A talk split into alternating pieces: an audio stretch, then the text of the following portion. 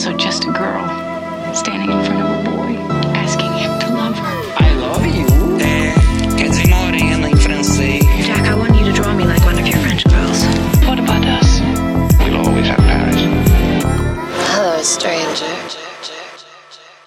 Olá pessoal, tudo bem com vocês? Eu sou o Thiago Maia. Estou aqui com a mesa cheia de convidados ilustríssimos, convidados de casa. Sempre muito bom recebê-los todos, voltando aqui ao Supercuts. E tô aqui com a Carissa, tudo bem, Carissa? Dê um alô para os nossos ouvintes. Oiê, tô bem animada para conversar sobre esse filme. Eu já imagino que tem muita coisa aqui pra gente, vão ter opiniões bem interessantes, então eu tô bem animada para falar sobre Barbie. Fabi, tudo jóia? Dê um alô também aí pra gente. Oi, tudo jóia? Ansiosa para falar sobre Barbie. Estava aguardando esse momento também para poder falar com vocês sobre esse filme. Por último, mas não menos importante, nosso querido Luiz Gongra. Tudo jóia, Luiz? E aí, gente, tudo jóia? Tô bem animado para falar sobre o filme também, gostei bastante. Tem coisas que eu não gostei também, mas de forma geral é um filme muito bom e acho que vai ser uma conversa bem interessante.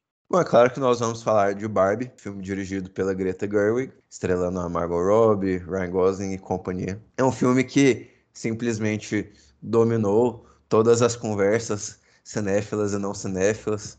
O pessoal do meu trabalho chegou esses dias as meninas foram todas de rosa na sexta-feira e elas me falaram: "Ah, bom filme da Barbie para você". Uai, bom filme da Barbie para você também.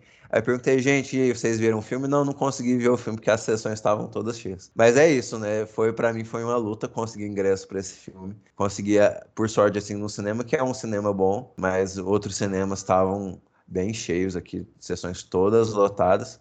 Eu imagino que tenha sido alguma coisa do tipo para vocês aí também. E é isso, né? Até difícil saber por onde começar a falar desse filme, porque parece que tem tanta coisa a ser dita, tanta coisa para ser discutida, né? Mas eu queria saber de vocês, aí eu posso começar contigo, Carissa. Como é que estava a expectativa para o filme? Porque, porque parece que esse é um filme que ele chegou meio que clima de Copa do Mundo, assim, uma coisa que não acontece muito, que não acontece tão frequente na cinefilia, né? Essa coisa de Copa do Mundo, de ah, não, o filme vai estrear tal dia, todo mundo tem que ver na estreia e tem a questão de muita gente foi ver o filme, entre aspas, a caráter. Você estava ansiosa pro filme? Então, eu tava porque eu sou fã da Greta, né? Então, na verdade, eu já sabia dos problemas que esse filme tinha tido e de como já estava há alguns anos essa ideia de vai fazer, não vai fazer. Então, quando a Greta entrou no projeto, eu fiquei, peraí, agora eu estou interessada em ver um filme sobre a Barbie. Que antes eu não estava, mesmo na época que teve a Diablo Code, e eu gosto da Diablo Code, que é uma roteirista, né? Mas o meu negócio foi Greta Gerwig.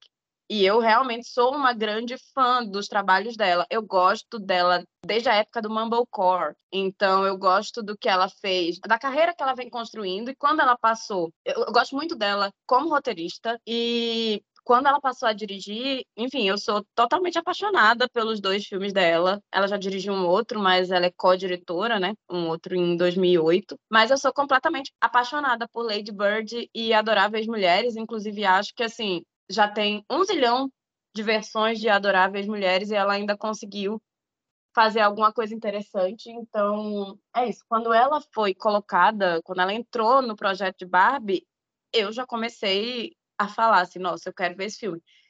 Eu acho que a grande coisa para as pessoas de ter virado esse clima de Copa do Mundo foi o marketing. Agora, sim, para mim, o marketing foi o que menos importou. Dito isso, eu fiquei muito feliz quando saíram os primeiros posters e o Ken era só o Ken mesmo. Eu gosto da Greta, mas eu, eu admito que eu não estava tão empolgada assim para assistir o filme. Na verdade, eu não, não sei se eu já se eu fiquei recentemente muito empolgada para assistir um filme a ponto de procurar muita coisa, de assistir trailer e tudo mais. Eu lembro que a primeira vez que eu falei assim, caramba, que, que bacana. Eu não sou essa pessoa que sabia de tudo antes como a Carissa, né? Que já tinha acompanhado o projeto e tal. Eu nem sabia, então eu realmente fui saber quando vazou a foto deles. E quando teve o primeiro teaser, que teve aquela referência a 2001, Odisseia no Espaço, eu falei, pô, acho que pode ser interessante. Mas eu gosto, eu adoro os filmes da Greta, mas eu acho que ela tem um recorte bastante específico de feminismo, que eu acho que a gente pode entrar também nesse, nesse quesito, né? Que é um feminismo que é muito da vivência dela, né? Então, eu gosto dos filmes dela, mas eu tenho algumas ressalvas sempre que são que eu acho importante fazer. Mas é, é, isso, assim, eu não estava muito empolgada, então acho que isso me ajudou também a criar, ter umas expectativas um pouco mais baixas que uma galera que eu vi por aí que estava com uma expectativa bem alta, né? E talvez pode, pode ter se decepcionado, que não foi o meu caso. Acabei gostando muito do filme. Luiz, para você, esse lance da expectativa ajudou ou atrapalhou, assim, quando você foi ver o filme? Cara, eu acho que ajudou, porque eu não tava com expectativas muito altas. Eu gosto da, da Greta, eu gosto muito de Lady Bird. Eu não vi Little Woman, não assisti quando saiu o filme, até hoje não vi, eu tenho que fazer isso eventualmente. Mas minhas expectativas estavam meio médias, assim, porque, não sei, eu não conseguia ver a Greta fazendo esse tipo de filme. Não parecia um tipo de filme que encaixasse, assim, com os outros trabalhos dela, sabe? Por isso eu tava meio cético, mas isso foi surpreendente para mim, assim, porque eu acho que ela lidou super bem com um blockbuster hollywoodiano e, e cheio de, é, de efeitos e tal. Um filme grandioso como é o filme da Barbie, sabe? Eu acho que ela é, se encaixou muito bem nesse contexto hollywoodiano, assim, de blockbusters. E, então, acho que a expectativa no fim foi boa. Eu também, assim, esse lance da, da expectativa foi um negócio que ajudou ao mesmo tempo que atrapalhou para mim.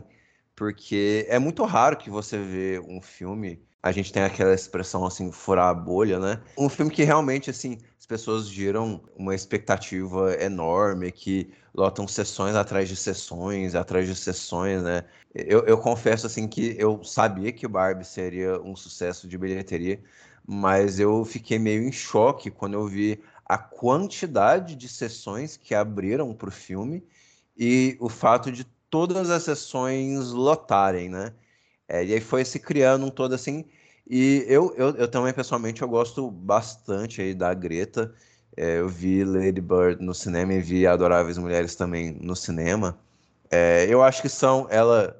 Eu acho que dá para discutir a Greta é, um pouco um pouco assim junto com o Noah Malbach, o marido dela. É, primeiro porque eles colaboraram, né, já em vários trabalhos. Segundo, porque eu acho que eles são dois diretores e cineastas e artistas, no geral, que tinham essa pegada mais para o cinema independente, não só uma, não só uma filmes independentes, assim, eles foram cresceram, foram criados nesse cinema independente. Eu acho que eles foram devagarzinho adaptando as suas linguagens para captar um público maior, né? acho que o Francis Ha é um, uma espécie de vira folha disso, vira essa página, né? Vira essa chave, talvez, assim, porque ele é um pouco desse dessa mistura dos dois mundos, né? Porque ele é um filme é, em preto e branco, ele é um filme é, sensível e, e, com uma estética assim que não é tão visto no, no cinema de, de Hollywood, mas é um filme que pela, pelo charme deles, assim, por, por ter um, um, um, pouco de um elenco mais em voga na época, é, é um filme que também foi feito. Parece que ele foi feito pensando em alcançar um público que era maior do que eles tinham naquele momento, né? Acho que de lá para cá eles foram crescendo o público deles, tanto é não, não é à toa que o História de um Casamento foi para Netflix e eu acho que esse último filme do, do Noah que, que ela que a Greta atua né faz a, a esposa do Adam Driver dentro do filme. Esse foi um filme que foi para Netflix e, e, tem um pouco dessa cara de por, por mais que é um filme até meio experimental assim um filme mais com uma linguagem diferente ele tem uma cara de filme de, de, de orçamento robusto, sim, pelos efeitos e etc, né? O, tô falando aqui do Rio do Branco, o último filme do Noah Baumbach, e agora os dois estão escrevendo esse novo filme, né? Eles fizeram um roteiro para esse filme. Tem até uma entrevista que é até meio bonitinha, assim, da Greta, que, que ela fala para, não, não, lembro para qual jornalista, assim, que ela estava sendo contratada pela Warner para fazer o filme, e aí o, o, o Noah descobriu que eles que ela ia fazer o filme da, da Greta, chegou alguma coisa de assessoria de imprensa, assim, alguma coisa. É, uai, não sabia que a gente ia escrever um filme da Barbie, né? Ela, pois é, nós vamos escrever mesmo, então se prepare que vai ser uma, uma viagem e tal, assim. É, então eu, eu, eu pessoalmente fui meio ansioso com o filme, porque eu, eu sabia que eles iam levar a sério, assim. É, eu, sob a perspectiva de artistas genuínos, e eu estou incluindo também a Margot Robbie, que eu acho que muito do filme passa por ela, artistas genuínos que estavam levando esse filme a sério, eu me deu vontade de levar o filme a sério, né? É, e aí teve aquele evento aí, algum, algumas semanas antes do filme ser lançado, que alguém do Letterboxd nos Estados Unidos foi lá entrevistou a, a Greta e ela fez uma watchlist, né, com é, sapatinhos vermelhos, com Mágico de Oz, com é, dos Garotas Românticas, do Jacques Demy, né? E, gente, esse filme do Jacques Demy é tipo dos meus 10 favoritos da vida, tranquilamente, assim. É... Aí a minha expectativa foi, foi lá em cima, né? Ué, como assim, né?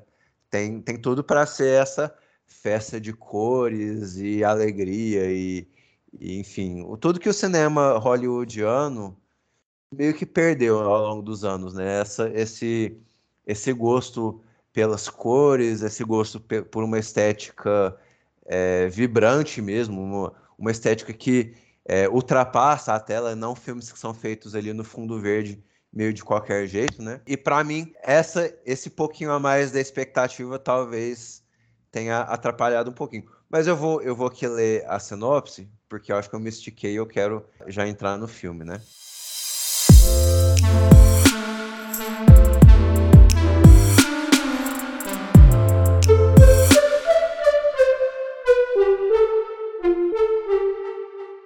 Depois de ser expulsa da Barbie Land por ser uma boneca de aparência menos que perfeita, Barbie parte para o mundo humano em busca da verdadeira felicidade, né? Assim, logo de cara, eu, eu, gosto de sempre começar elogiando o filme. Eu achei interessante essa pegada que eles foram, assim, de misturar o mundo ideal da Barbie e como que um mundo ideal existiria se não tem problemas, se as pessoas não têm nada para fazer, se não tem é, nada para, entre aspas, lutar e os problemas vão embora, e como isso existe em relação com o mundo real, que é o mundo onde as bonecas foram feitas, né? E eu, logo de cara, eu acho que eu gostei dessa proposta, né? Eu acho que é, sai um pouquinho, um pouquinho assim do óbvio, né? De, de, de serem, enfim, talvez de, de, filmes de estúdio, assim, nesse universo blockbuster e tal, é, essa tentativa de colocar algo mais existencial, que eu, eu não sei se consegue é, chegar nesse nível existencial, mas pelo menos tem essa tentativa, é, me agradou e, assim, o, o filme, ele consegue me pegar ali logo de cara, né, com é, aquela cena, aquela, aquela cena de abertura ali, com com a dança, as coreografias, a Margot Robbie passando ali pelo carro e tudo mais assim. É, enfim, eu, eu gosto bastante desse início do filme. Queria ouvir um pouquinho de vocês, assim. Aproveitando que falar sobre o, sobre o início do filme, eu acho que o início, para mim, na primeira vez que eu assisti, eu assisti o filme duas vezes, né? Assisti ontem, inclusive, assisti na estreia. E na primeira vez que eu assisti, eu achei o início muito acelerado, né? Uma das minhas críticas ao, ao filme é que eu acho que o problema inicial ali, ele vem muito rápido. Eu queria muito ter ficado ainda naquele mundo artificial ali do começo, onde os, o problema dela ainda não existia, um pouquinho mais. Eu acho que aquela parte poderia ter sido um pouquinho maior. E eu acredito que o problema começou muito, muito por muito pouco tempo de, de filme. E aí, da partir daí, né, todos os, os outros problemas que vão surgindo durante o filme, é, vão sendo resolvidos, né, de uma forma até muito bem, bem rápida, assim. O que eu acredito que fez o filme ficar realmente, assim, acima da média para mim, nem foi muito essa parte existencial, na verdade, foi aquilo que eu menos gostei sobre o filme, foi esse, essa reflexão existencialista, porque, de certo modo, me lembrou um filme que eu não gosto, que é Tudo em Todo Lugar ao mesmo tempo. Então, isso me lembrou um pouco o, o modo como é trabalhado também no outro filme. É, mas assim, o que eu realmente gosto do filme é esse artificialismo, essa, essa plasticidade desse mundo da Barbie da Barbie Land, né?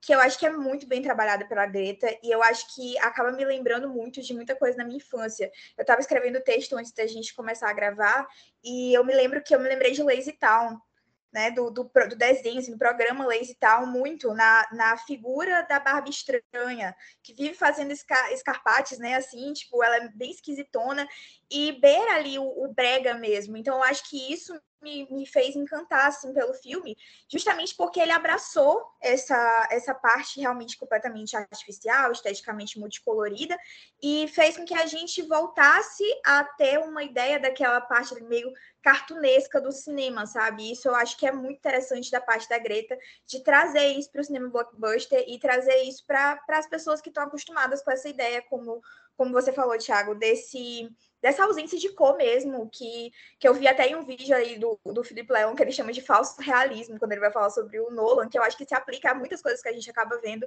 do cinema blockbuster, inclusive de filmes de herói, né? Que tem essa, esse cinismo um pouco assim, que não, ai, não abraça cor, não faz isso, faz aquilo. Então, acho que eu acho que a, a, Barbie, o mundo construído pela Greta, me, me encantou por causa disso. Então, eu queria muito que aquele começo durasse um pouco mais. Apesar de eu também ter achado interessante a ideia de misturar esses dois mundos, mas eu gostei muito, muito, muito do começo e gostei muito dos números musicais. O que me fez pensar que talvez também funcionasse esse filme como um musical, né? Porque ela, ela também teve aquela inspiração no Guarda-Chuvas do Amor, que, que para mim também foi, assim, esteticamente guia muito o que ela vai colocar nesse filme. E eu acho que como musical ele funcionaria muito bem também. Então me fez pensar muito nisso. Os números musicais me, me assim, me deixaram completamente maluco. A parte do Ken, que para mim é o personagem melhor personagem, eu acho o melhor personagem do filme.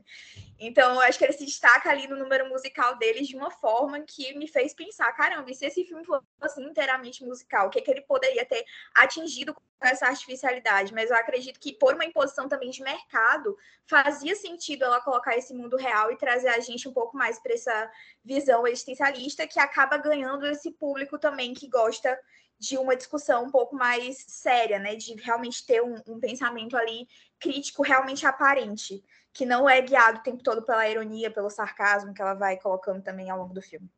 É engraçado porque eu concordo com algumas coisas, mas é justamente o início do filme, assim, é uma das coisas que menos me incomoda e eu acho que é uma coisa que funciona é justamente o tempo no início do filme que se passa na Barbilândia.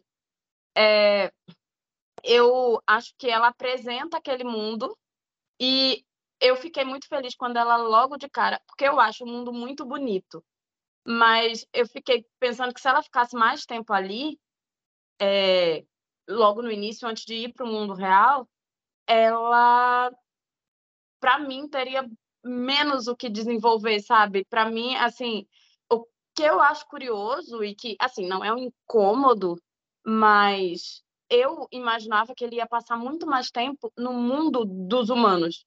E o filme ele passa muito mais tempo dentro da Barbilândia do que ela vai lá no, no mundo real e volta, eu acho que bem rápido.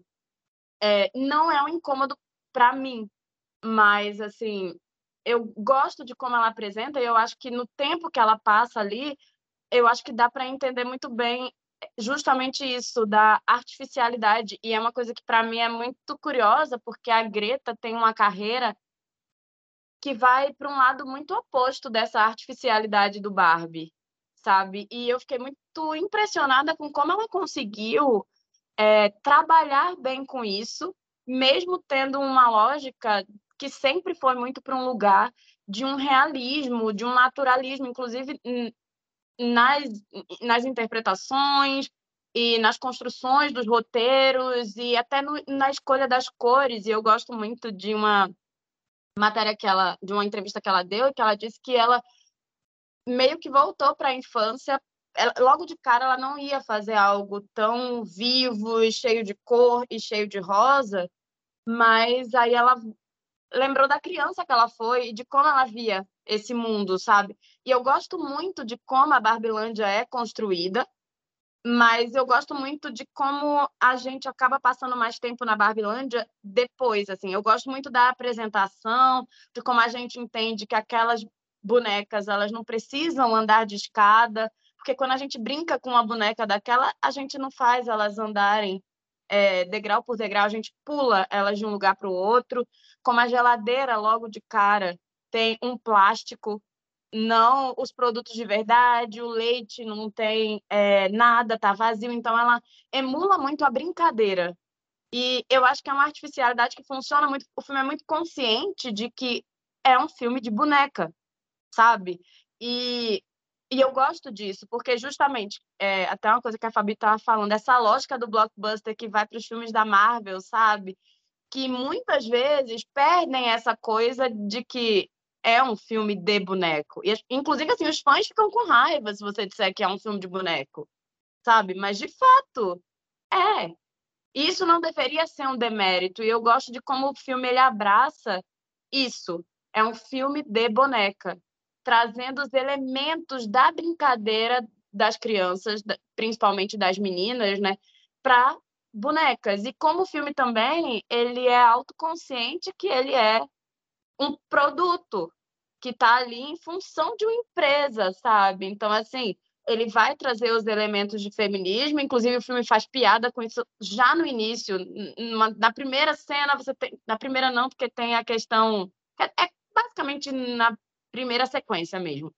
Você tem a coisa do 2001 e a narração da Helen Mirren e ela dizendo como a Barbie cresceu e virou, é, né, toda essa coisa e por causa da Barbie o mundo está livre do patriarcado e sabe da opressão contra as mulheres. Então assim, é um filme que sabe que o que a Barbie significa também para a lógica de, do patriarcado.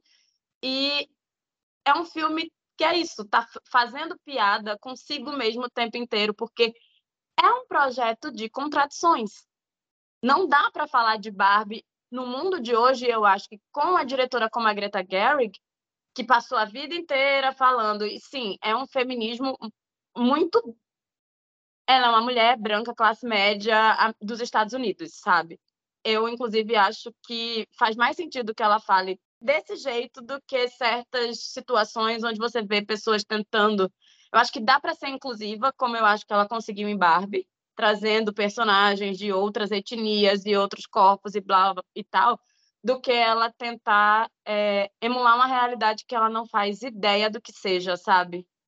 Então, mesmo não, não vai mudar e transformar o mundo e ser o, o filme mais feminista de todos os tempos, porque não tem nem como ser.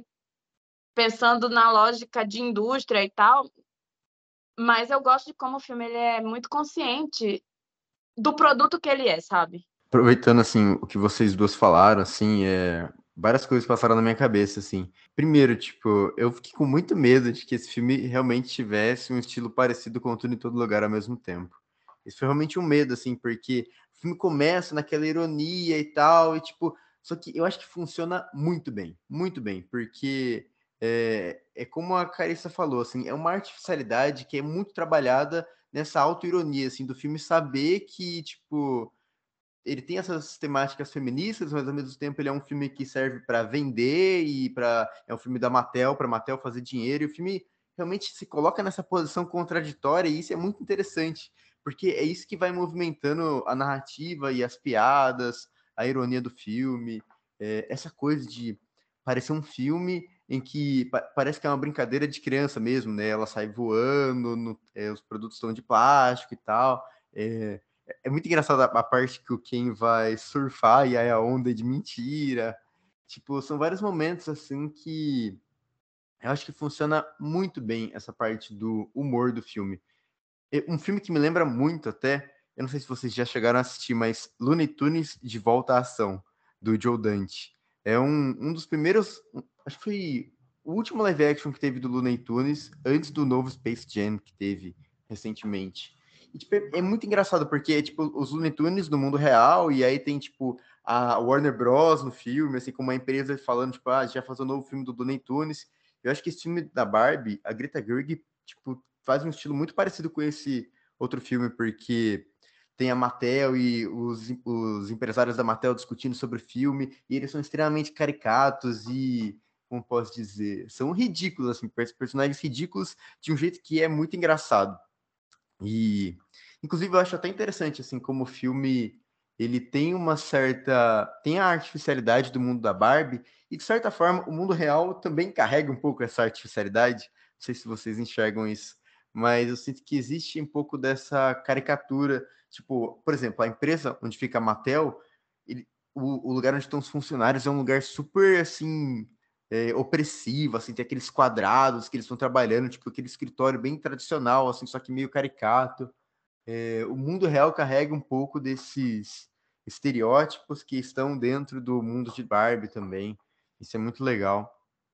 É, e acho que sim, a única coisa que eu não gosto é, é, meio essa parte existencialista, a parte mais dramática, assim, da, da mãe da personagem que chega, a mãe e a filha, tem aquele drama. Para mim não funcionou muito bem. Não sei, talvez para vocês possa ter funcionado, mas não sei, eu não senti assim, um impacto muito forte, porque realmente entra um pouco nessa contradição do filme, dele ser um filme que quer fazer sistemas feministas, mas ele é um filme de indústria, e aí ele faz piada com tudo isso. Eu não sei, de alguma forma parece que essas, essa peça do drama da mãe e filha não encaixa para mim, assim. Eu acho que o filme funciona muito mais como ironia e como essa coisa contraditória do que quando ele quer realmente pô, fazer um, um, momento sério de drama e de moral da história. Para mim não funciona muito bem. Mas enfim, de forma geral, gostei bastante. Eu acho que realmente essa parte da ironia é o mais legal, assim. A mesma parte que, que ele falou, tipo, relacionado a, a esse drama, e principalmente a a mãe da filha, eu assisti uma vez e não tinha gostado. Aí eu assisti de novo, eu consegui entender de uma outra forma, no sentido de que eu acredito que elas estão ali hoje, pelo menos eu enxergo elas assim, de que é, é como se fosse uma reintrodução da Barbie, né?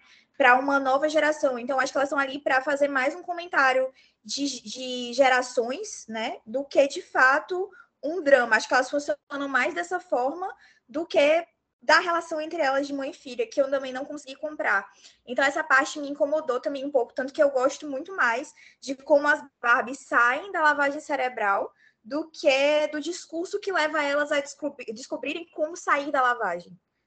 Eu, eu acho que isso é, é foi, o, o filme vive me pegando e me soltando, tipo, naquele momento ali do, do discurso muito mais é, mesmo expositivo, eu entendo, até porque eu entendo o público-alvo, eu entendo que é, existem, né, aqui no Brasil é 12 anos, então esse, esse recurso de expor mesmo nos diálogos aquilo que o filme quer passar e do tema do feminismo é muito forte, né? Muito, é algo que é muito importante para o filme. Mas ao mesmo tempo eu acredito que aquilo dali meio que me quebra, porque eu tava muito mais, eu gostava, assim como, como você falou, gostei muito mais da ironia por trás dessa, dessas piadas e por trás do, do da, é realmente da autoconsciência, principalmente do recurso da narração em voiceover, que eu acho que foi muito inteligente dela também de fazer porque tem essa quebra da quarta parede através da voz, né? Quando ela faz a nota, a Margot Robbie não é indicada para falar sobre isso, que tirou, tipo, todo mundo começou a rir. Então, acho que esse tipo de recurso eu acho muito mais legal do que mesmo quando, ele, quando o filme entra nessa parte de drama. Acho que bem aí ele me, me deixa um pouco na mão, sabe? Sim, é uma das coisas que mais me incomoda no filme. É justamente os momentos de drama. Não necessariamente é, da mãe e da filha. Inclusive, assim, eu gosto um pouco disso, assim. Eu acho que quando a gente estava falando ali, sabe, da Barbie junto com a Ruth, a criadora da, da, da, boneca, é exatamente um dos momentos que eu acho que ela passa um pouquinho do tom. E nada contra o melodrama, gosto muito, mas para mim passa um pouco do, do tom no momento do diálogo. É, do diálogo emocionante, sabe? A cena para mim fica um pouco longa, mais longa do que deveria ser e vai para um, um, um, momento que eu acho que assim, nossa, sério, tava tão legal quando vocês estavam fazendo piada com a Ruth. Agora, quando vocês estão colocando ela aí como uma pessoa mais legal que está aí ajudando a boneca, para mim forçou um pouco demais. Eu entendo por quê. Eu entendo que é um filme da Mattel e eu acho que já faz até críticas demais à Mattel, pensando no tipo da empresa e tal. Mas assim, é um dos momentos que mais me incomoda, sabe? Porque tinha como fazer a Barbie ser humana sem passar por toda. Eu acho meio piegas, na real, assim. Então me incomoda um pouquinho. É, eu acho interessante tudo que vocês falaram. Eu vou. Acho que vocês falaram bastante coisa. Eu vou tentar comentar em algumas coisas em cima, né? É, realmente, assim, eu, eu acho que ele é um filme que ele, ele pode ser muito apreciado e muito, entre aspas, depreciado. Não, sei se é essa palavra, mas assim, dependendo da, da sua perspectiva, assim, né? Porque eu mesmo, eu não levei tanto o filme a sério e eu acabei assim me divertindo mesmo. Acho que foi o Luiz que disse assim com relação às piadas. Eu não costumo gostar dessa tendência do cinema hollywoodiano, blockbuster moderno, de ficar fazendo piadinha que quebra a quarta parede e tal assim, piscadinha de olho, é, essas coisas entre aspas que eu, que eu, que eu costumo chamar aqui de espertinhas. Eu não costumo gostar disso, assim, mas aqui no, no filme da Barbie eu acho que eles apostam muito nesse tipo de humor e para mim funcionou até bastante, assim, eu ri, eu, eu ri bastante, eu me diverti, assim, genuinamente, é, eu, um dos personagens que eu mais gostei do filme é o, é o Will Ferrell, fazendo o CEO lá, meio bonachão, meio... Enfim, ele, ele é um cara muito engraçado, né? Eu olho para ele, eu já, eu já rio, assim, eu já tava... É, e tem, assim, e tem e o filme, mas é claro que nem tudo funciona no filme, né? E é meio que nessa nessa investida da Barbie no mundo real, tem muita coisa que é legal e tem muita coisa que não é tão legal, né? Acho que foi mencionado aqui o, a mãe e a filha que são a porta da Barbie para o mundo real. Eu acabo meio que achando elas personagens meio desinteressantes, assim. Não sei, eu, eu não. Eu, eu acabei não entrando. Eu, eu, no, no fim do filme eu estava mais preocupado assim com a, a Margot Robbie, que é uma Barbie, que não é nenhuma, entre aspas, assim, mulher de verdade, do que eu tava com a vida daquela mãe e daquela filha, que em tese são é, mulheres de verdade, né? E, mas enfim, eu, eu acho que isso acaba atrapalhando até meio bastante, até em um, um grau é, relativo, assim, um grau relativamente alto, porque o todo, todo o filme ele se apoia nessa premissa da Barbie ir para o mundo real e ter uma conexão com o mundo real, né? E a partir do momento que essas duas personagens, que são a conexão da Barbie com o mundo real, que são a, essa mãe e essa filha, é, são meio genéricas, assim, são meio, enfim, é, qualquer coisa, assim é, o filme ele acaba perdendo uma boa parte da sua força, né? Mas eu não sei se diferente da Carissa, assim, não sei, não sei se eu estou discordando de ti, Carissa, mas nessa última cena da Ruth, né, com a Margot Robbie, eu achei uma cena muito bonita. Eu confesso que eu achei a cena bem bonita.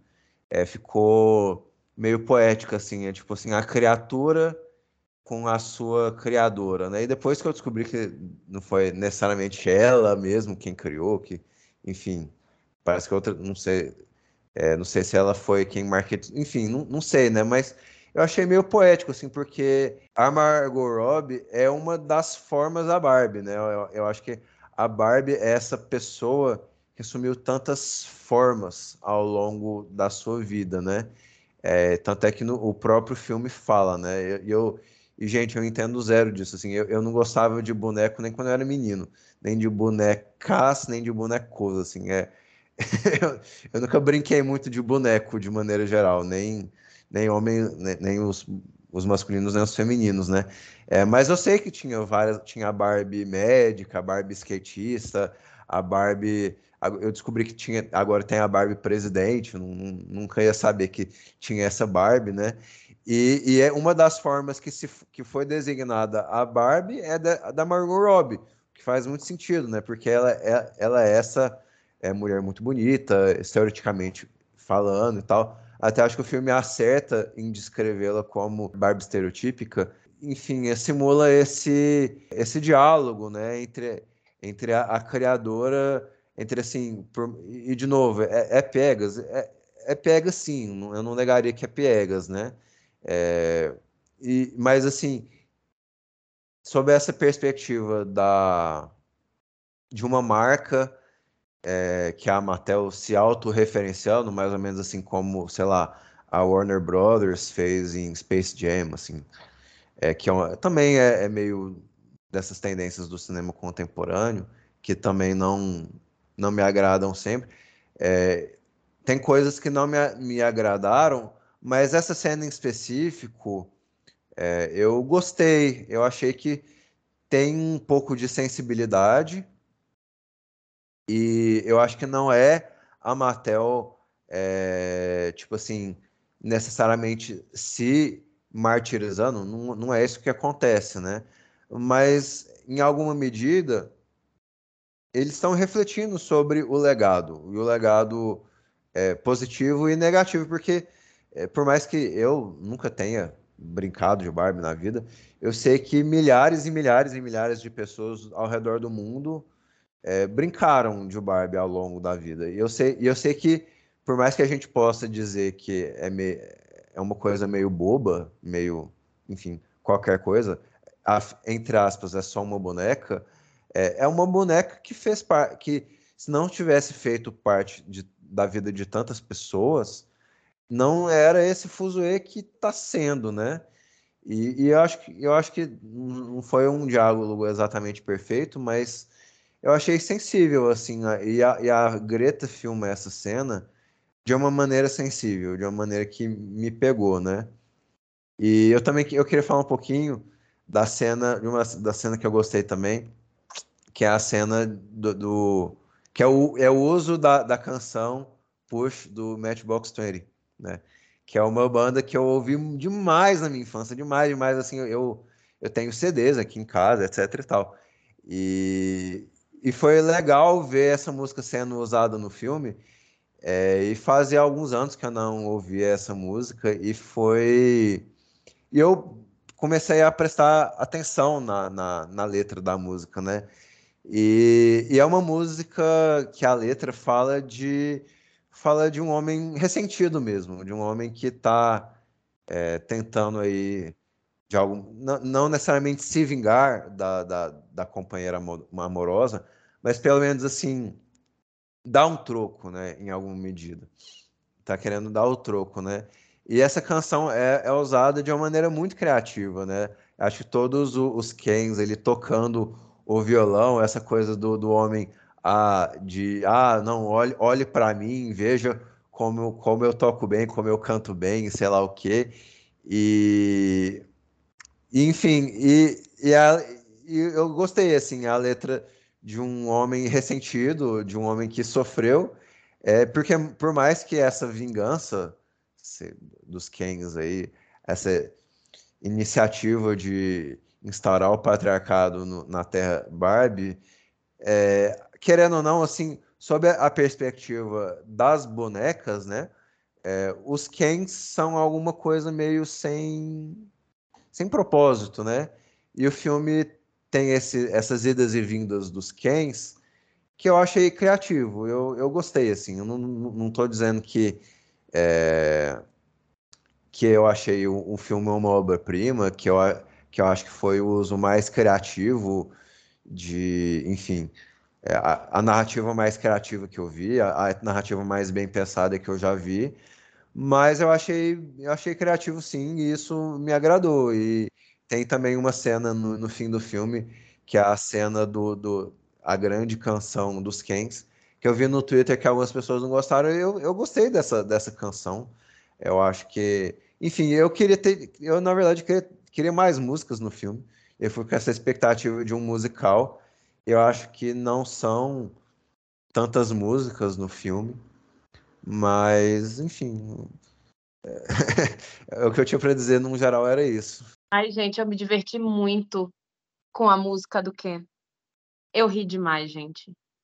E você falou da música no, do Matchbox 20, que era uma banda, inclusive, que eu até ouvi, mas no filme, é, porque assim, toda aquela cena e várias outras que se passam antes, assim, olha, pelo menos na minha geração, qualquer mulher adolescente no início da vida adulta passou por basicamente todas aquelas coisas. Sempre tem um homem é, para fazer mansplaining, sempre tem um homem para te ensinar sobre o poderoso chefão, inclusive quando você sabe muito mais que ele. É, Mas assim, sempre você. Gente, a música, a cena deles tocando música e você se, se fingindo interessada por quatro horas. Eu fui uma adolescente que já fez isso, sabe? Então eu me senti muito representada por todas aquelas piadinhas com situações entre homens e mulheres. Então, assim, eu me diverti muito porque é a realidade. E é isso, eu, eu, eu, me sinto muito feliz de hoje ser uma mulher muito diferente disso, mas a Carissa de 15, 16 anos, ela passou por essas coisas, entendeu? Então, eu acho o filme muito engraçado quando ele faz piada com situações que mulheres passam o tempo inteiro. Ao mesmo tempo que nem tudo é piada. O ar é de piada, mas assim, a cena da Margot Robbie chegando no mundo real, e é muito engraçada, né? A coisa dela e do Ken, ele se sentindo empoderado, enquanto ela se sente violada. É... E aí entra numa coisa assim, eu me lembrei muito também é, da minha adolescência, do início da minha adolescência, de quando eu comecei a mudar as roupas que eu vestia por causa de como o mundo me via, não por causa de como eu queria ser. Ah, se eu usar essa saia, ela é curta demais, é melhor usar um uma que seja um pouco mais comprida, é, usar uma roupa mais assim, dependendo do ambiente, você não pode se maquiar tanto, porque não vão te levar a sério. Se você usar muita maquiagem, você é uma mulher que gosta de rosa, não pode usar rosa, entendeu? É, e aí, assim, para mim, bateu muito em várias situações que eu passei na minha vida, sabe? E óbvio que, assim, eu não sou branca, sabe? Eu moro no Brasil, tem várias nuances aí que são completamente diferentes. Mas eu acho que muita mulher se identificou quando ela chega e ela fala: Nossa, mas eles olharam para mim, o que é que tem a minha roupa? Eles olharam para mim de um jeito, e aí o quem vai diz: Nossa, é, eu me senti muito, tô achando incrível. Ela: Não, eu me senti violentada. E ele: Não, eu me senti maravilhoso. Porque essa é a verdade, sabe? E eu sinto que, por exemplo, hoje em dia tem muita gente, eu acho muito curioso, pensando até no tipo de conteúdo que eu produzo, que eu problematizo muita coisa, e aí sempre chega um homem para vir reclamar comigo, porque eu estou dizendo que mulher tal é objetificada em filme tal. E aí, mas homens também são objetificados. Meus amores, é muita falta, falsa simetria, né? Dizer que um homem objetificado é a mesma coisa que uma mulher objetificada. Mulheres morrem por serem mulheres, enquanto homens o máximo que acontece é ele se sentir mais gostosão, quando ele nem é, inclusive, às vezes, sabe? Então, assim. É, e eu acho que o filme faz piada com isso, o tom é engraçado, mas eu senti um incômodo enorme, sabe? Porque eu acho que toda mulher passa por isso.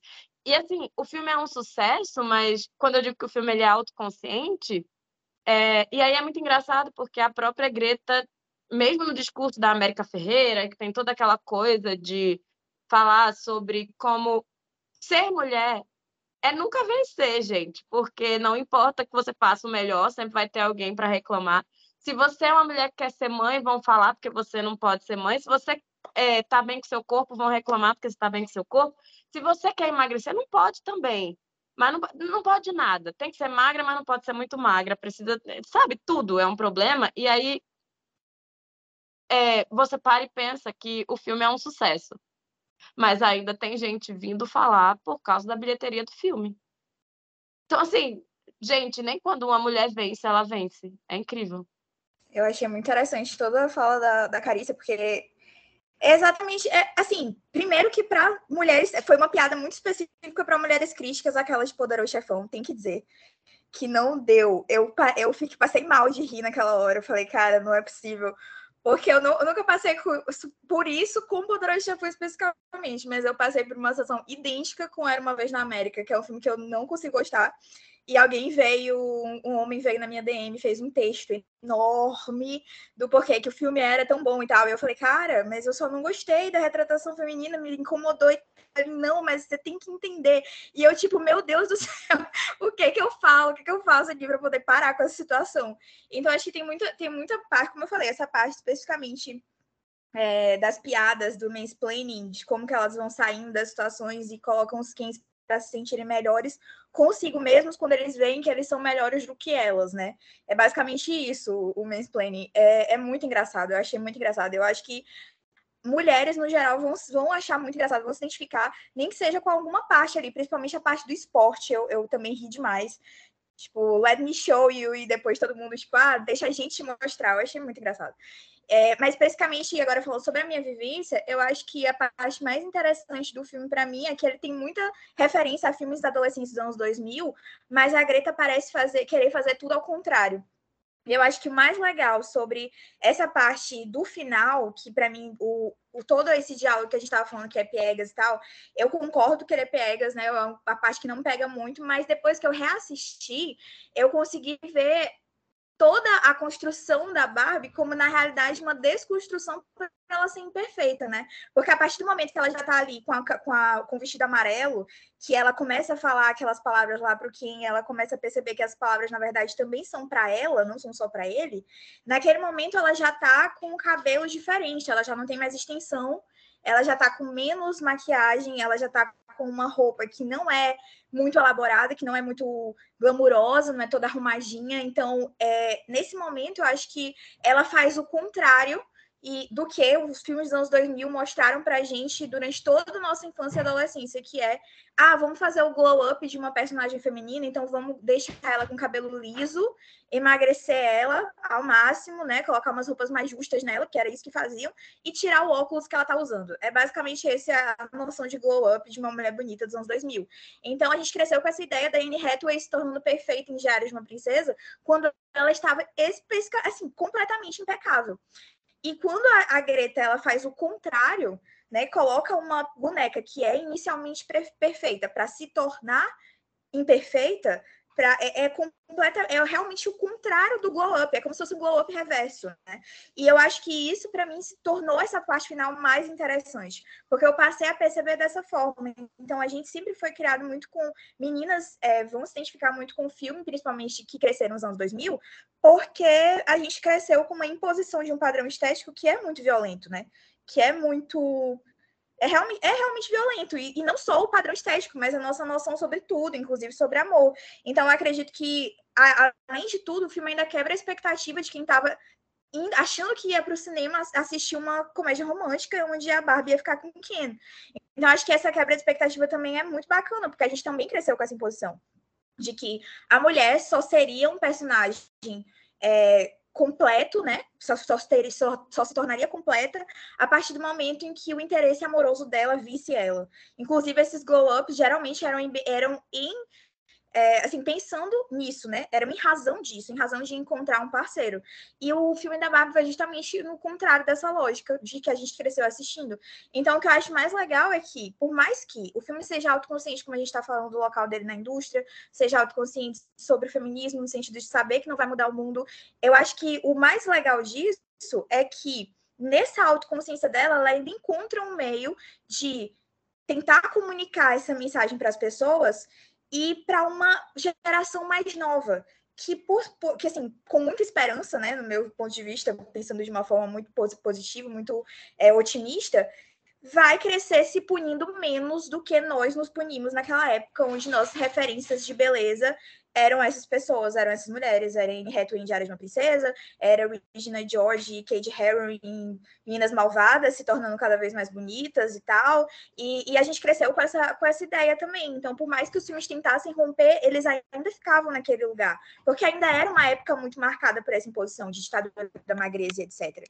Então, quando a gente fala sobre, ah, tem a celulite e não demoniza a celulite, por exemplo, isso já é um passo para falar sobre isso, que vai realmente de encontro a esses filmes adolescentes dos anos 2000. Então, eu acho que ela basicamente pega essas referências para poder mudar elas, para poder dar tipo uma volta ali de 180 graus e falar, ó, não é assim. Você pode ser imperfeita, na verdade. A verdade, a beleza está em ser imperfeita. Então, até a Barbie quer ser imperfeita, porque é a complexidade dela que torna ela ela. Então, isso é muito legal. Acho que essa sacada no final, assim, da segunda vez que eu assisti, né, consegui ter essa ideia, que me deixou ainda mais próxima do filme, porque tem muito a ver com aquilo que eu passei durante toda a minha adolescência, durante toda a minha infância, vendo essas mulheres, esse ideal de mulher, e pensando, caraca, eu não sou assim. Tipo, eu não sou perfeita, eu não sou assim, e eu passo pelas minhas coisas. Então, acho que é também tornar essa, essa experiência do mansplaining, etc., e falar, tipo, ó, oh, essa experiência não é individual tua, essa experiência é coletiva, de um grupo de mulheres, e é, é fruto de algo muito maior, de uma coisa que está imposta, enraizada em sociedade, que é, o, que é o patriarcado. Então, é muito bacana, cara. Quando ela faz essa, essa associação entre o patriarcado e cavalos, eu passei mal de rir também, porque, caraca, é muito bom. Tipo, eu, eu escrevi ano passado um texto sobre neo-western, né? E como que o faroeste, para mim, era, era um gênero extremamente masculinizado. Tipo, eu sentia que eu não queria assistir os filmes, e depois passei a assistir os filmes, eu pensei outra coisa. Falei, pô, é legal, mas ainda assim, eu acho que eu gosto mais do no, dos novos, eu gosto mais de mulheres dirigindo isso aqui. E eu falei sobre isso em, em, um texto, porque eu acho que era muito masculinizada essa noção inteira. Então, acho que ela associar essa imagem do Ken, do Kendon ao cowboy, ao cavalo, etc., essa virilidade, sabe? Eu acho muito massa, cara. Ela tem umas sacadas muito boas. Então, esse, esses pontos todos acabaram colocando o filme, tipo, assim, me fazendo perdoar esses momentos que a gente falou que são um pouco fracos.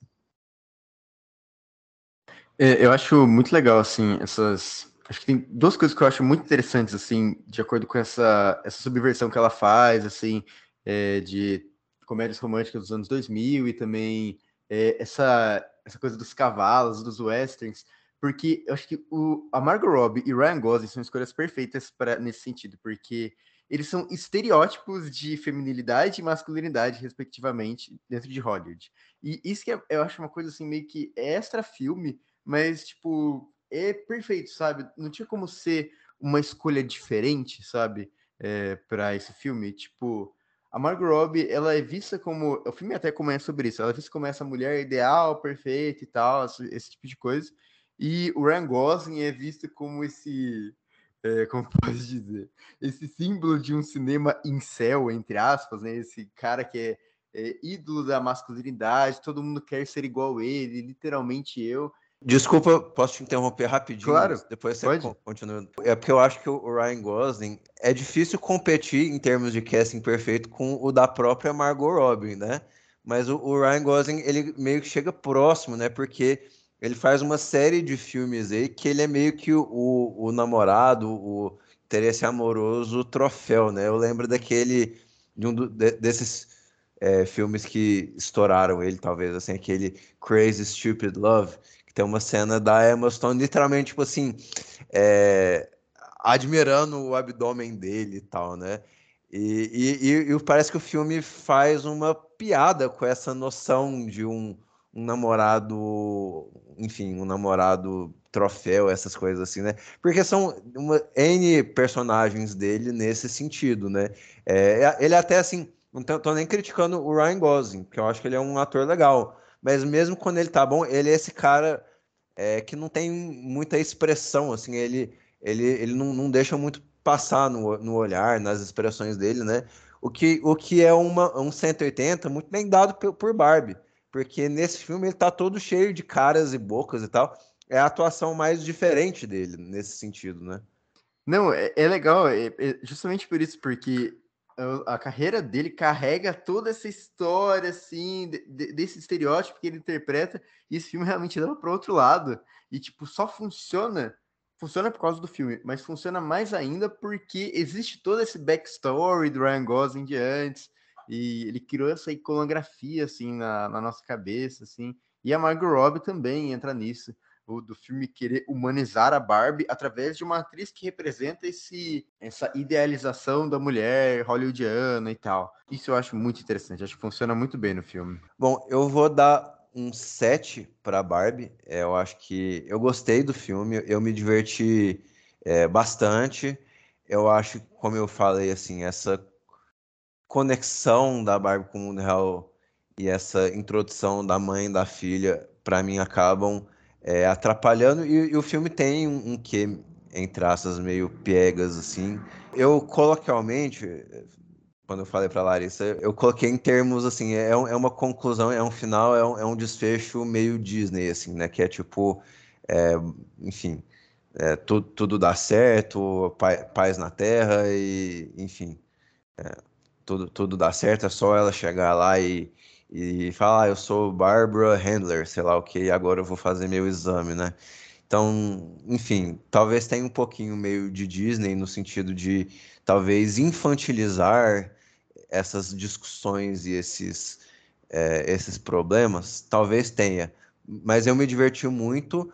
E eu acho que a minha nota só não é mais alta para o filme, porque por mais que eu ache que o filme é um filme muito bonito, é um filme muito é, colorido e bem trabalhado e tal, eu ainda acho que podia mais, assim. Eu, eu vi o filme sendo comparado com Speed Racer, é, e, e para mim, é, no, no, no, enfim, no Twitter e tal, e para mim, Speed Racer é meio indicativo de onde das limitações do filme. Para mim, ele ele flerta, às vezes ele, ele flerta até forte assim com essa com esse filme genuinamente vibrante, brilhoso e diferente de tudo que Hollywood produz.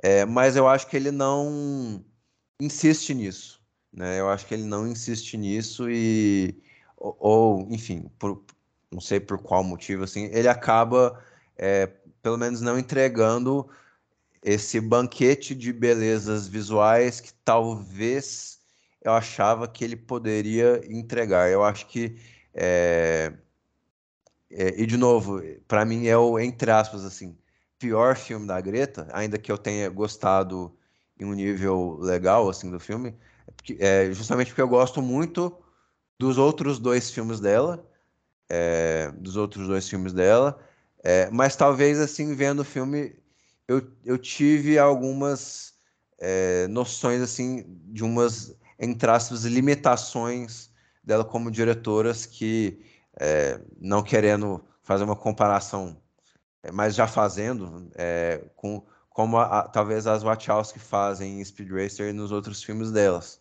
que é, é esse senso estético um pouquinho mais apurado. Então, para mim, acho que faltou um pouquinho a mais, assim, mas eu ainda, é, como eu falei, eu me diverti bastante, assim, eu, eu, eu ri demais, eu ri do Michael Cera, ri do Will Ferrell, ri do Ryan Gosling, ri, do, ri, ri muito, me diverti, por mais que é, tal, isso pode parecer uma contradição aparente, por mais que eu, eu tenha criticado um pouquinho o filme por esse desfecho meio Disney, eu acho que o filme consegue sim é, trazer uma série de reflexões sérias sobre um, um verniz é, infantilizado, um, um, verniz meio pop, assim, chiclete, é, que eu acho que casa, eu acho que é, é muito interessante, então fica aqui meu, meu um 7 mais um 7 legal, um 7 muito bem dado. é engraçado, porque eu vou dar uma nota muito alta. Eu vou dar 9. E o engraçado é que vai muito pro oposto do Thiago, no sentido de que ele acha que visualmente o filme não é tão. E eu acho que visualmente o filme ele é muito interessante. Porque também vai aí uma coisa, é... e, e a coisa do infantilizado. Primeiro, eu, eu espero muito. É um filme de boneca e eu não esperava outra coisa além de ser um filme de boneca. Eu acho até que ele me deu mais do que. É, se não fosse o fato de ser a Greta, me deu muito mais do que eu esperaria. Até porque eu não gosto muito do que se faz com a ideia de filmes de bonecos hoje em dia. E sim, é, quando você cita Speed Racer, eu gosto bastante de Speed Racer, mas eu acho que são propostas muito diferentes. E eu acho que pensando no blockbuster que a gente tem hoje em dia, eu acho bem ruim, em geral, que tem sido produzido de blockbuster.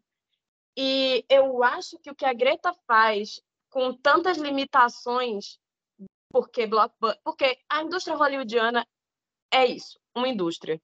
E pensando no fato de que a gente tem um blockbuster com, com duas empresas grandiosas por trás, eu acho até que ela consegue fazer coisa demais. Mas isso é, é indiferente para a qualidade do filme. Quer dizer, não é indiferente para a qualidade do filme, é indiferente assim. O filme entrega algo com qualidade ou não? Eu acho que, enfim, essa é a grande questão. E, pessoalmente, eu fiquei encantada com o que foi dado para esse filme, assim, visualmente mesmo, sabe? Eu acho que é os efeitos práticos são maravilhosos. Eu acho que a maneira como ela conseguiu criar aquele universo da Barbie que é, gente, é muito igual. Se você brincou de Barbie, se você conhece a, a Barbie, é, é muito idêntico e isso para mim foi muito impressionante porque eu não imaginava que a gente ia ter isso. É, e, e, enfim, eu gostei demais disso e eu gosto demais das, das, das resoluções mesmo, assim, com, com relação a esse ambiente, a, esse, a, a Barbilândia, sabe? A como a artificialidade é usada e, enfim, eu acho que está faltando um pouco disso no blockbuster de hoje. Não acho que inventa roda, não acho que é, oh, nossa, como ele é ridiculamente inovador, não, mas eu acho que é criativo numa era onde está faltando criatividade para filmes com orçamentos tão gigantescos, sabe? É, a gente tem coisas muito boas nos filmes com orçamentos pequenos. Inclusive, acho que falta filme de orçamento médio atualmente, assim. Mas é, é isso, assim, eu gosto demais, eu gosto demais das atuações. Eu tenho alguns pequenos problemas, como eu falei, principalmente com relação às questões de, de eu acho que o filme às vezes tenta agradar demais todo mundo e não tem como agradar demais todo mundo e eu acho que ela poderia ter focado em agradar mais mesmo mulheres e ter até ter um discurso às vezes, porque o filme tem bastante discurso e está incomodando algumas pessoas, é, um discurso que vai para o feminismo e tal, mas eu acho que ele podia ser até mais forte nisso no final, assim. E eu acho que é, ele é muito conciliador. E eu acho que teria sido melhor se ela não se não tivesse esse tom conciliador. Dito isso, é um filme da Mattel, é, é estar esperando demais de um filme da Mattel. Então, assim, no fim, eu acho que o saldo é muito positivo sabe? Principalmente para uma cineasta que sempre trabalhou com um outro tipo de pegada, um outro tipo de filme. Eu estava, assim, confio na Greta, mas estava, o que é que eu vou assistir?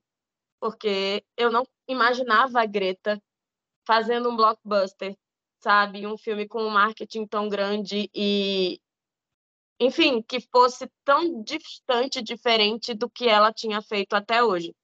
Mesmo que o discurso esteja ali, sabe? Mas eu acho que nas questões de, de escolha de direção, assim, eu fiquei muito impressionada.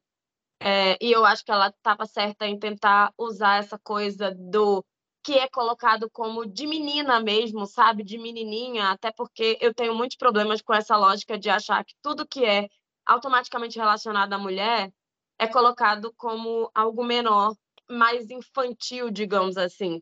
Primeiro, que eu não acho que é um problema ser infantil, dependendo da situação, mas eu acho que por que, que os filmes de super-heróis são colocados como algo interessante, que trazem, sei lá, a maneira como as pessoas falam é, é, sempre diferente. Homem pode ter hobby. Essa ideia, por exemplo, de tudo que é fútil é automaticamente ligado à mulher. Então, eu gosto muito de como ela trabalha justamente com tudo isso, sabe? Que é colocado como mais pobre, mais fútil e menor, por ser automaticamente feminino. Não acho que vai mudar o mundo, mas é, para mim, uma das maiores virtudes do filme. E eu acho que, para o que a gente tem hoje, é até muito. Não sei se a palavra é corajosa, porque, pô, com um monte de dinheiro, eu não acho que é muita coragem gastar, mas assim, a pessoa é menos seguro do que se ela tivesse feito algo mais realista, menos artificial e que fosse mais voltado para o que o público, de modo geral, já está acostumado. Então, para mim, eu parabenizo Greta Gerwig. Gostei muito do filme, né? Acho que consegui acho que explicar bem já de forma geral, mas só repetindo algumas coisas. Eu acho que a artificialidade é a melhor coisa do filme, esses momentos de ironia, de artificialidade. A pró própria próprio fato do filme existir enquanto uma, contra, uma contradição dentro de Hollywood, porque ele é um filme que quer vender muito, quer fazer sucesso, quer dar dinheiro para o Mattel, mas ao mesmo tempo ele critica isso e ele se coloca numa posição feminista interessante. E essa própria contradição é interessante. Me lembra, por exemplo, Matrix Resurrections, que saiu no final de 2021. É um filme que tem um pouco dessa lógica, assim. E até nessas próprias piadas que os dois filmes têm com é, a própria empresa que está fazendo o filme. Tem um momento que é muito engraçado no Barbie, que o cara da Mattel fala: Ah, não, porque já estão preparando o filme do, da, do Ken na Warner Bros., não sei o quê. Tipo, é, eu gosto muito dessas coisas, assim, de como o filme existe nessa contradição. E, apesar de eu não gostar tanto da parte dramática, eu entendo as razões dela existir, assim, acho que faz sentido para esse tipo de filme, para esse contexto. É, não me pega tanto, mas eu acho que tem uma lógica ali por trás. É, e eu também acho que, assim, é uma escolha muito assertiva de papéis da Greta Gerwig, Ryan Gosling, a Margot Robbie, o próprio Michael Cera, que a gente não falou muito sobre, mas é, ele é muito bom no filme. O Will Ferrell, que o Thiago mencionou. E eu acho também que ele é um filme que tem assim uma estética bem trabalhada, principalmente nos cenários, assim, a mise-en-scène do filme. É, eu, tem, saiu até uns bastidores recentemente que mostram como eles fizeram algumas cenas, assim, não foi usando tela verde, assim, uma, uma cenário construída, assim, prática, e, e é prático e ao mesmo tempo é muito chamativo, muito colorido e tal. Eu gosto muito desse tipo de filme. É... Eu ainda acho que ele podia pirar um pouco mais nisso, assim, mas eu acho que o que a Greta já faz é, é muito legal. Enfim, por tudo isso, minha nota é 8. Eu gosto bastante do filme, apesar de alguns probleminhas. Então, eu acho que eu dou. Eu não sei o que seria equivalente a quatro estrelas, mas acho que seria um 8, talvez. Né? Então, o 8,5 seria, no caso, um 4,5, né? Então, eu fico com 8. É, eu acho que o filme ele melhorou muito da segunda vez que eu assisti, então muitas coisas que não tinham me assim, me cativado tanto na primeira vez, acabaram melhorando da segunda vez, que eu achava que ele poderia ir além, eu achava que, eu acho ainda que ele poderia ir além, eu acho que ele poderia ter deixado um pouco mais esse lado dramático de querer realmente ser conciliador com esse público que não está tão acostumado com essa estética, né, que a gente está falando aqui, porque a gente, quando cinéfilo, a gente acaba, né, exigindo essas, essas questões que eu acho que um público é, maior, enfim, um público de massa, assim mesmo, acaba não, não exigindo, não querendo, né? Porque realmente também é, é algo, uma imposição hollywoodiana que tem acontecido muito, então acho que geraria um estranhamento. Então acho que a Greta, ela tenta conciliar muito esses dois lados, né? E acaba que fica ali, às vezes, em, um, em cima do muro, talvez, que não é tão agradável de, de assistir. Mas, no geral, eu também concordo que o saldo foi muito positivo. Eu consegui me enxergar em muitos momentos nessa brincadeira de criança, nesse faz de conta. Eu gosto muito dos personagens do Ken, principalmente, e da Barbie Estranha. Eu acho que eles são aqueles que estão mais, assim... Eu gosto também do CEO da Mattel, mas eu acho que eles dois, para mim, são os que estão mais inseridos nesse nessa ideia de surrealismo, sabe? Que o filme quer passar, de artificial mesmo, especialmente a, a Barbie Estranha. Mas os figurinos, o figurino do Ken, eu acho muito incrível. A briga dos Kens, eu acho muito bem, bem feita, muito bem filmada, muito bem pensada. Eu acho que tem muitas sacadas realmente muito boas. Algumas piadas, para mim, não funcionaram de jeito nenhum, como a piada da ansiedade, que eles estão ali na escola, já todo mundo real, e aí a mãe fala, ah, isso é ansiedade e tal. Cara, essa piada para mim não funcionou nem um pouco, achei, assim, me contorci de vergonha alheia. Então, te, teve alguns momentos que foram um pouco, assim, bem, assim, eu diria que eu quase saí ali completamente do filme, mas ele constantemente voltava e me pegava de novo. Então, acho que isso faz com que é, ele tenha esse local cativo, assim, no meu coração quando chegou no final. É, depois da cena do, do existencialismo todo, aquela piadinha lá do, do ginecologista me pegou de novo, e ali eu falei assim, é, realmente, eu acho que é um filme de altos e baixos, eu entendo quem não gosta, que não tenha gostado, eu acho que é completamente entendível, eu super entendo os motivos pelos quais muitas pessoas não gostaram, mas eu acho que ele é autoconsciente dentro do local dele na indústria, ele consegue existir, como o Luiz falou, dentro dessa contradição, e eu acho que a gente ainda vai comentar muito sobre ele, o que para mim faz um filme ser muito legal é que realmente as pessoas, cada pessoa tem uma visão bem diferente e eu acho que isso é muito bacana. Conseguiu sentir algo diferente também, e isso vai passando, mudando de pessoa para pessoa, quem teve contato, quem não teve contato com a Barbie. Então acho que dá muito pano para manga para discussão e isso por si só para mim já torna um filme muito bacana, porque se ele fosse água com açúcar, a gente não estaria tendo uma discussão tão grande, um alcance tão grande dele. Então é isso. Eu gosto muito do filme e espero rever ele uma terceira vez também. É isso aí, antes de eu puxar as indicações, eu queria só fazer um pequeno comentário. É, eu enxerguei também, Luiz, essa comparação, relação aí com é, Matrix Resurrections, é, só que eu acho que não é uma comparação muito boa para o filme, não. Eu, eu, acho que o Barbie perde um pouquinho na comparação. Mas é isso, eu, eu, eu, eu não quero ser negativo demais, porque eu, eu realmente achei o filme legal. Deixa eu puxar aqui a vinheta das indicações para a gente encerrar o episódio.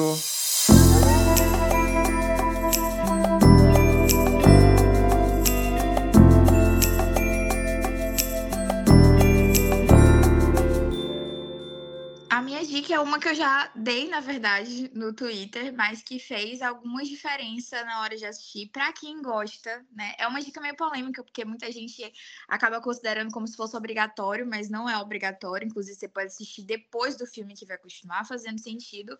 Mas eu assisti antes do filme o é o episódio da série documental da Netflix que fala sobre a Barbie. Então, muitas coisas, eu não sou muito, eu admito que eu não era muito conhecedora da história da boneca, eu não sabia quem era a criadora, eu, eu sabia que eu brincava de Barbie, mas, assim, eu não tinha muito contato com a história da Barbie e tudo mais. Então, eu acho que foi algo que me fez ver alguns momentos do filme, talvez com os olhos um pouco mais apurados, porque eu sabia quem era, né, a criadora, eu sabia, entendia a piadinha da sonegação de impostos, que eu não teria entendido caso eu não tivesse pesquisado ou assistido esse, esse episódio antes. Então, acho que é, é, assim, legal assistir o filme, claro, e depois assistir, né, esse, esse episódio, porque você vai acabar vendo, por exemplo, as brincadeirinhas também com as Barbie descontinuadas, né, aquela da Mid, que é aquela personagem grávida que aparece do nada, que até o CEO da Mattel fica, meu Deus, Mid, como assim você tá aqui? E eu achei muito mais engraçado porque eu sabia quem era a boneca, né? E se eu não tivesse assistido, talvez eu não tivesse entendido da forma como eu entendi. Então, da segunda vez que eu assisti, né, depois de ter assistido esse documentário, foi muito bacana para mim. E falar também sobre outros filmes da, do, da Greta Gerwig, né? Que eu acho que alguém pode indicar, mas eu acho que sempre é válido falar sobre os outros filmes dela para poder as pessoas terem uma noção mesmo comparativa dos filmes é, que ela já tinha feito antes, para poder saber como é que ela aborda também a relação mãe-filha em Lady Bird, como é que ela aborda esse, empoder, esse empoderamento feminino e tal em Little Women, que eu acho que é muito legal mesmo de ter esse background, é, ou antes do filme, né? Ou então depois do filme para fazer um comparativo, eu acho que seria legal. O filme que eu vou indicar é o filme que eu assisti com a minha namorada, ela gosta muito desse filme.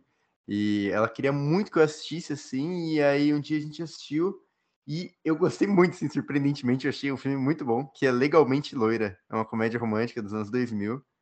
É, eu acho que é um filme que tem muito a ver, assim, com esse filme da Barbie, porque uma das coisas que eu mais gosto nele é como o filme, ele apresenta a futilidade como algo bom, como algo positivo para personagem. Tipo, a protagonista ela é essa personagem super é completamente feminina, um estereótipo assim mesmo de feminilidade, só que o filme, ele não traz isso como uma crítica ou uma coisa desse tipo, tipo esse tipo de filme que critica esse tipo de coisa.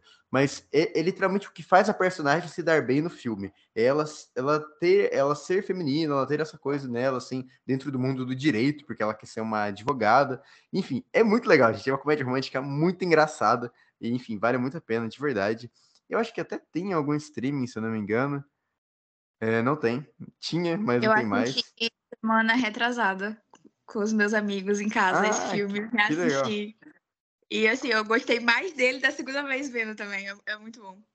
Cara, é muito legal. Eu acho muito divertido. Assim, fica a recomendação, gente. Vale a pena mesmo. É... Então, eu vou indicar um filme com a Greta, né? Porque pegou a coisa da Barbie, eu fiquei pensando no que é que eu indicaria, e aí eu queria indicar Mistress America, que é dirigido pelo marido dela, o Noah Baumbach, e é de 2015. E não, apesar dele ser bem conhecido, eu acho que ele é um pouco menos conhecido do que Francis A, por exemplo, que basicamente todo mundo quando pensa na Greta Gerwig como atriz pensa no Francis A. E esse filme veio logo em seguida, né? É, eu acho que ele é o filme que tipo Francis A, acho que é de 2012 e o Mistress America veio é o filme seguinte assim do Noah Baumbach. E ele vai mostrar uma menina solitária que entra na faculdade, né, e vai para Nova York. E aí ela encontra sua meia-irmã, que é interpretada pela Greta, e elas começam a ter alguns tipos de aventura em Nova York, só que, enfim, a personagem da Greta e existem paralelos entre essas duas personagens e, enfim, a carreira do Noah nessa época, inclusive, estava muito falando sobre jovens e certos vazios existenciais dos millennials e, enfim. E aí eu acho interessante como o filme, eu acho ele tem uns momentos super engraçados e tal, e eu gosto muito da química entre a Lola Kirk e a Greta Gerwig, que mais uma vez interpreta uma personagem bem excêntrica, ela tem na sua filmografia algumas personagens bastante excêntricas, né?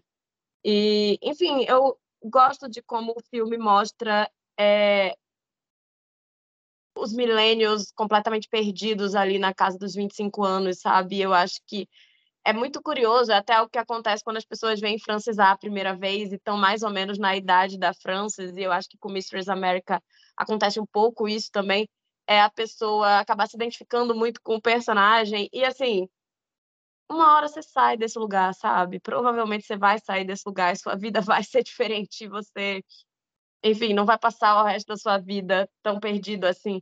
Mas eu, eu gosto de como o filme ele consegue extrair algumas coisas engraçadas, sabe? De uma época na vida de todo mundo que é meio assim, o que é que eu tô fazendo com a minha vida, sabe? O Legalmente Loira, Luiz, ele tá no Amazon Prime, se eu não me engano.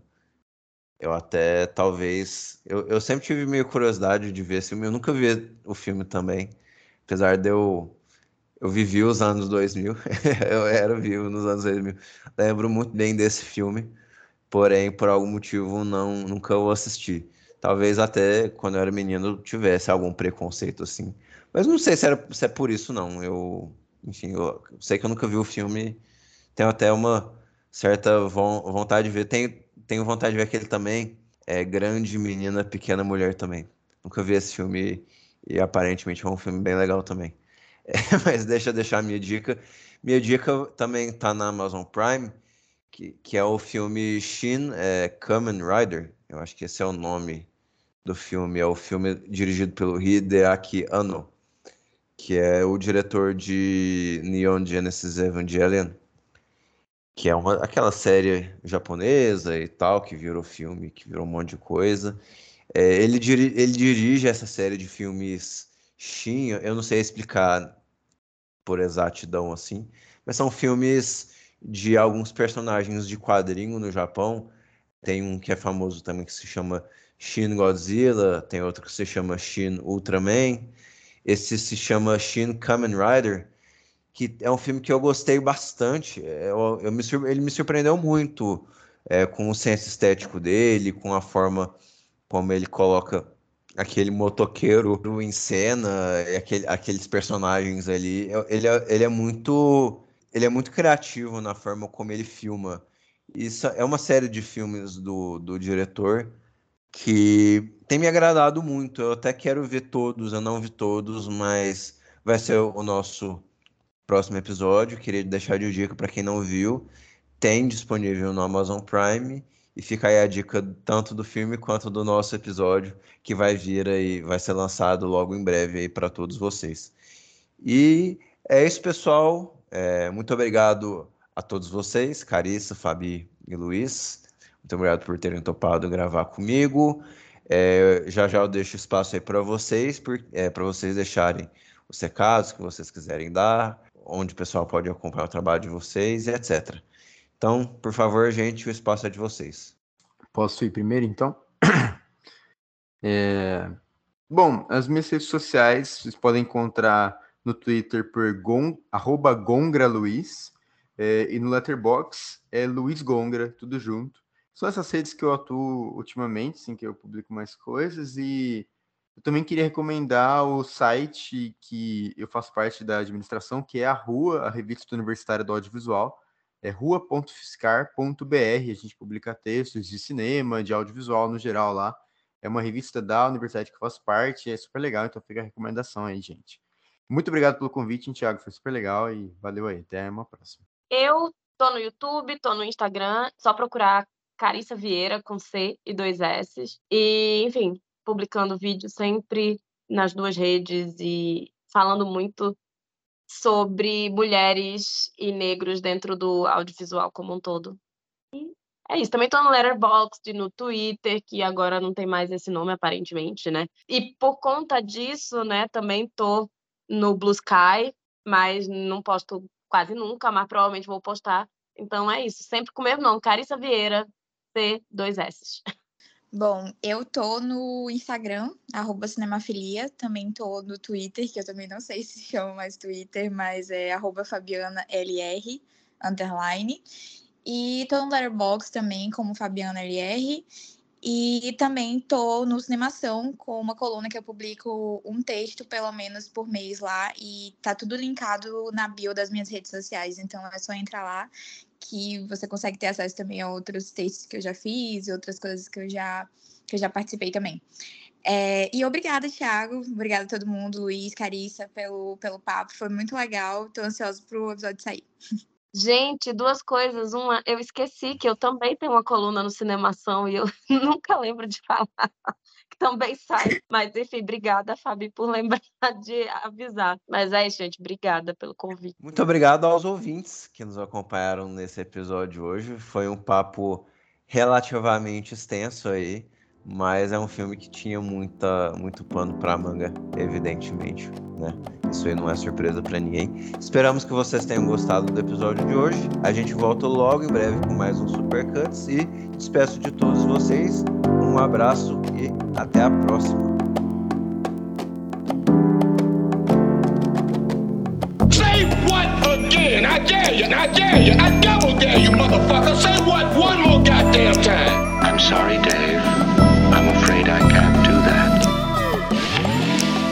taught me keep your friends close, but your enemies closer. The force will be with you.